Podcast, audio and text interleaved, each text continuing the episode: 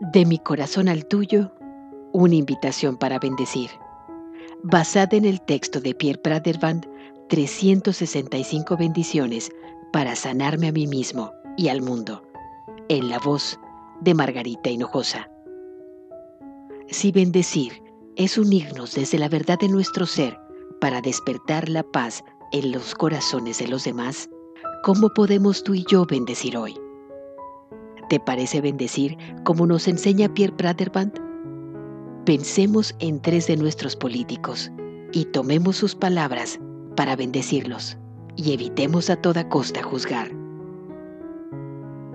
Bendecimos hoy a nuestros líderes para que la sabiduría guíe sus decisiones y no el miedo o sus estrechos intereses. Benditos sean en su capacidad para ir más allá de los estrechos confines de cada nación, clase, creencia, raza o estrechos intereses económicos y financieros. Benditos sean en su deseo de ponerse al servicio de la humanidad y de sus naciones por encima de cualquier sede de prestigio o poder.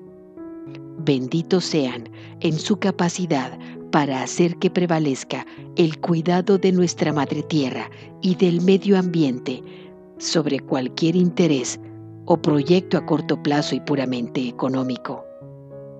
Benditos sean en su capacidad para demostrar una auténtica compasión que les permita mostrarse sensibles frente a las necesidades de los oprimidos y los marginados. Benditos sean para que a pesar de todos los juicios y prejuicios en los que tan a menudo solemos encerrarlos, se dejen mecer por los vientos de gracia que soplan libremente para aquellos que izan sus velas.